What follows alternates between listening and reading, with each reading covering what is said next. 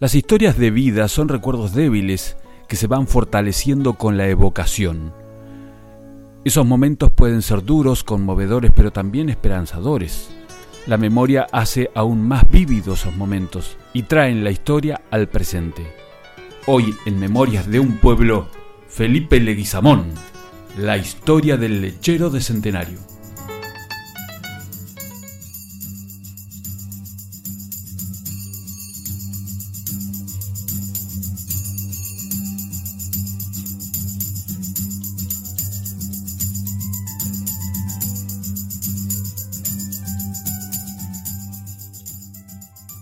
Bueno, yo soy Felipe Leguizamón.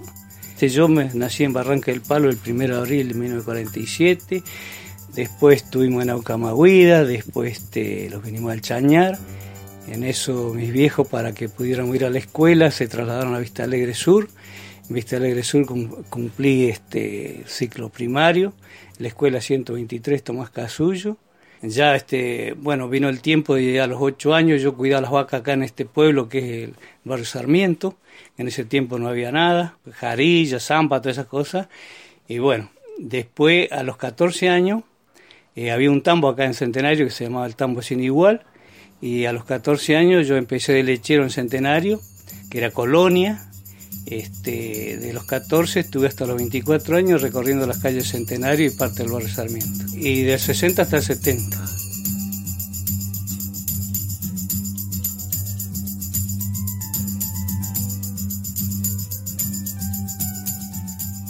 Antes no era como ahora que hoy nace un chico y en el mismo hospital te hacen los papeles. Antes no, porque antes nosotros estábamos en el campo y bueno, yo nací y bueno, y en la casa me pusieron Pablo. Entonces ya tenía tres meses cuando me fueron a sentar. Y el juez, de, el comisario que hacía de juez, hacía de maestro, hacía de todo.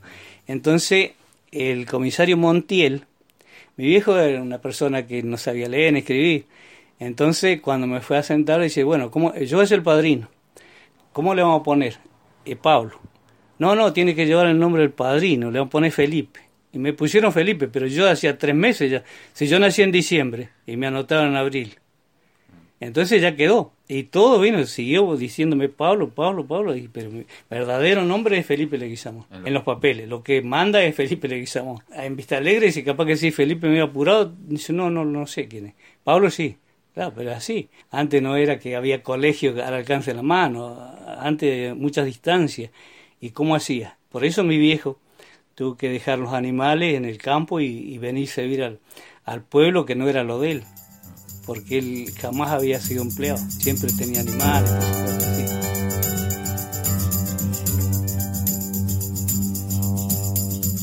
No, acá familiares no, no, no, porque nosotros tuvimos también 25 de mayo, este, mi viejo tenía 50 hectáreas que se la dejó al hermano cuando los vinimos a... Eh, o sea, que se vino a Bucamagüida. Cuando trabajaban en la mina de carbón, por suerte mi viejo se salvó esa vuelta porque estaba trabajando arriba y mi tío quedó abajo. Que quedaron varias personas que hasta el momento nunca la sacaron, porque en ese tiempo no había maquinaria, no había nada. Y eso fue, ahí se cerró la mina para, hasta, ahora se cerró la mina de Bucamagüida, que era el carbón. Y de ahí lo traían hasta Barda y de Barda salían los trenes para Buenos Aires.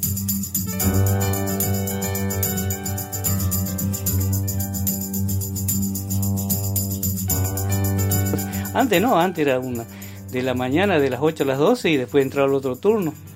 Y, bueno, pero nosotros en Vista Alegre, como ser un solo director, manejaba toda la escuela. Claro, pero eran poquitos alumnos. Y no sé, si habría 70, no creo. ¿Viste? Era muy poco. A veces quinto y sexto están juntos, porque capaz que de sexto había cinco. Y lo mío, como sé, a nivel de la escuela, cuando yo me recibí, salí de sexto grado, porque antes era sexto, salí abanderado de la escuela de Vista Alegre. Y lo mío era seguir este, la carrera de maestro el día que pudiera estudiar. En ese tiempo, por lo que yo sobresalía en los estudios, el señor Colalongo de, de Fuga me, me apadrinaban, el señor Emilio Bordi se encargaba de los pasajes y de los libros. Y el Consejo, que era el Consejo Nacional de Educación, me da una beca. Pero tuve que decir que no, porque tuve que trabajar.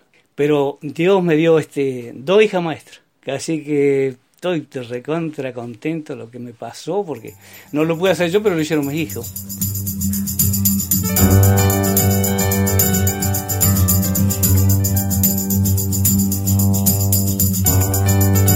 Este, mi viejo falleció cuando yo tenía 13 años, entonces no pude seguir estudiando porque bueno, había que trabajar. Y bueno, y ahí este mi hermano el mayor, que éramos tres hermanos, él se encargó de la crianza de nuestra.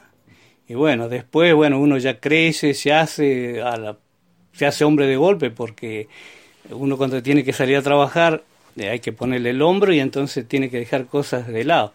Pero gracias a Dios, este, después me casé, este, vivimos en Vista Alegre, cuando ya los chicos necesitaban venir a la secundaria, nos tuvimos que venir a Centenario porque en Vista Alegre no hay secundario, aparte los colectivos pasaban cada dos, tres horas, entonces me tuve que venir a, acá a Centenario, tuve la suerte de salir un plan de vivienda a la 130, bueno, ahí ya eh, parte cambió, mi señora ya los chicos empezaron a crecer, eh, mi señora me ha ayudado con algunos trabajos, tengo cuatro hijos, son dos varones y dos mujeres, pero una satisfacción tremenda porque los chicos estudiaron, son cuatro chicos y los cuatro abanderados. La misma idea siguen los nietos, porque los nietos tengo siete y ya seis son abanderados. Entonces eso para mí es una satisfacción muy grande.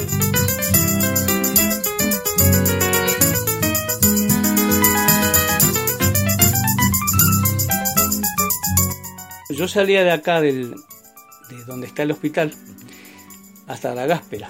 Hacíamos el recorrido, íbamos hasta la Gáspera, volvíamos, agarramos la calle 8, después íbamos hasta la costa del río, después iba hasta la chacra de Renner, que está allá, del campo del ejército para allá, volvíamos, entraba a la chacra de Urrutia, de la chacra de Urrutia entrábamos a la chacra de Verola, que es donde estaba don Juan Basso, el de Rancho Oferta. Después seguíamos, veníamos de Mestre, donde Mestre venía al pueblo, ah no, eh, de Sorsi también, yo a la chacra de Sorsi, ahí venía, repartía un poco en el pueblo y iba hasta donde Fernández, en Nueva España, y de allá venía a, repartir el resto. Ese era el recorrido que hacíamos. O sea que de las 7 de la mañana hasta la 1 de la tarde. Pero los, los caballos, por eso yo, si alguien dice que va a matar un caballo, no, no, no. no. El animal que más quiero, porque trabajé 10 años con esos caballos hacía el reparto que vos entrabas a una casa y el caballo solo se iba a la otra, porque ya conocía de memoria todos los días el mismo recorrido. Entonces, y la gente, bueno, ya te digo, o sea, era todo, y lo de la leche, lo de ser lechero, no tenés días de fiesta, todas esas cosas así. No, no, no, no, no. Era mediodía, ponele. Pero feriado, lo que, lo que sea, viento, frío, lo que sea, había que repartir porque había que traer la leche a los chicos. Entonces, un trabajo. Solamente tenés primero de mayo, era Navidad y Año Nuevo. Los únicos tres días en el año que no trabajábamos nosotros. El resto era todos los días, todo el viento, como, como venga.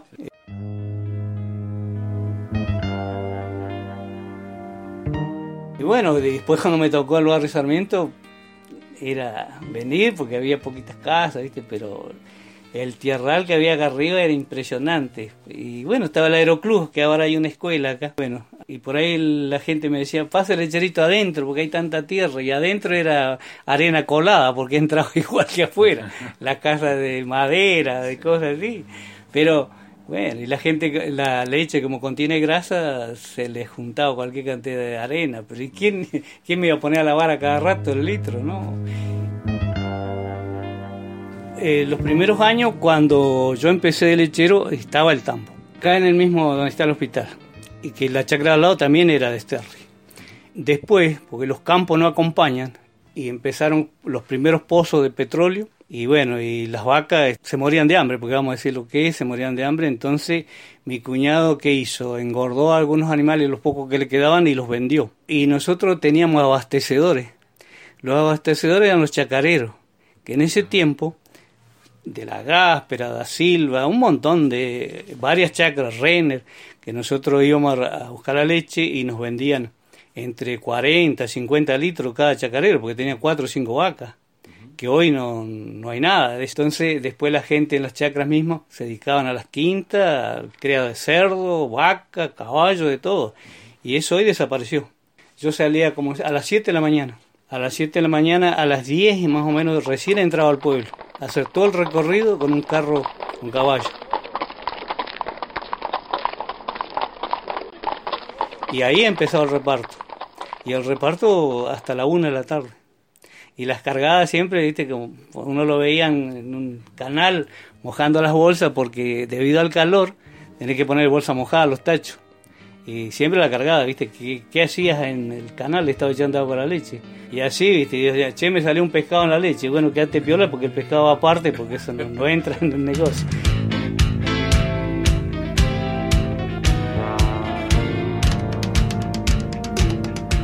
Claro, y la gente ahí tomaba leche en serio, porque era así, no la que hay hoy.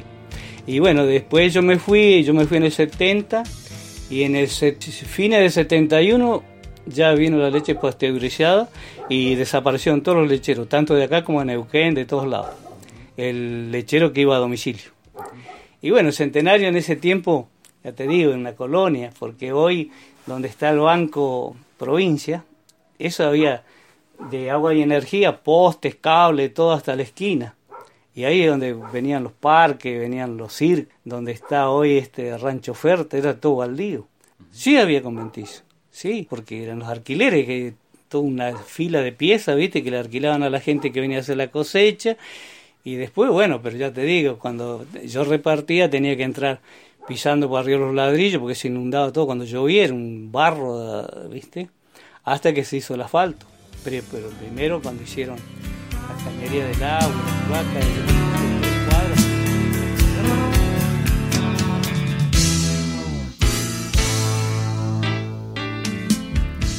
Yo empecé acá, como sé, ya te digo, a los 14 años, empecé de lechero porque yo venía, salía de la escuela cuando tenía 12 años, 13 años, venía a cuidar las vacas acá. Mi cuñado tenía el tambo sin igual, que está donde está hoy el Hospital de Centenario. Sterry fue el primer lechero del año 30 que estaba acá en Centenario. Toda la gente lo conoce, lo conoció, hoy ya no está. Entonces, cuando cumplí los 14 años, este, como tenía dos carros, entonces yo entré a trabajar de lechero. Con 14 años, yo hacía de lo que es la farmacia Fitipaldi hasta la calle Chile y por el otro lado, a Panadero Tuña hasta el fondo también. Ahí este, conocí mucha gente, uno ve, se forma, porque la calle es el mejor libro que hay.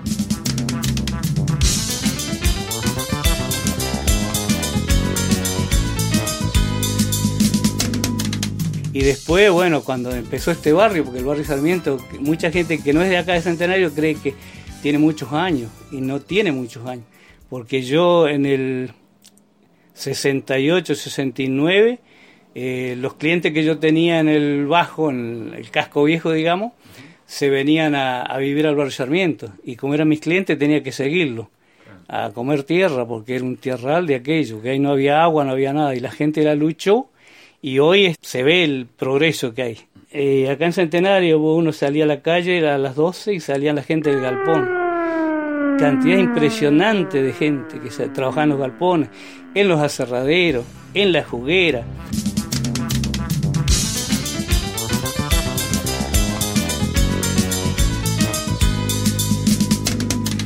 Que venían esos años y te duraba una semana y la casa se caía, porque las casas eran de adobe, no tenían base. Y con la misma humedad las casas se caían. Y bueno, y había que hacerla de vuelta. El agua era con bomba, bomba a mano, casa de techo hecho de cartón. Y bueno, vos te, te la rebuscabas donde trabajaba y tenías que alquilar. Y no había casos más para alquilar. Ahí de la Shell hasta Vista Alegre, por el bajo ahí, eran todas casas. Gente que hacía quinta, gente que tenía animales, el padre Juancito Jiménez tenía chivos ahí en el bajo. Y bueno, después cuando empezaron a dar los solares, la gente se fue para arriba. Donde está el hospital, ahí este, donde era el tambo, ¿viste? Bueno, después tuvo la cancha Centenario. Después la, la chacra que sigue, el barrio donde... Ese era de Genovese, la chacra. Después seguía Menculián. Y después seguía este Barraza. Después seguía la chacra Sabrón. ¿Y hoy qué hay? Desaparecieron del mapa la chacra.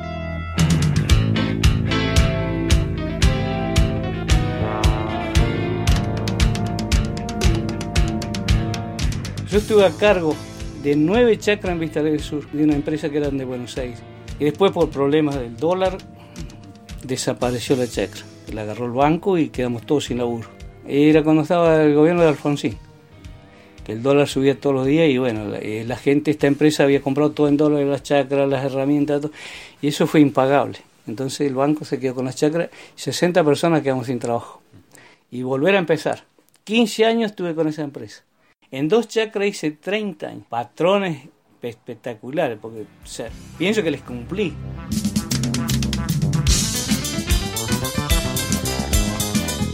Eh, cuando me jubilé, en el 2013, este, pasé, pasé ahí en Centenario en la calle Chile y veo centro de jubilado y pensionado. Como recién jubilado no sabía de qué se trataba. Y entré estaba Berta Perdomo de Tanú, o sea, de Perdomo, y como me conoce de pibe, dice, bueno, metieron la comisión.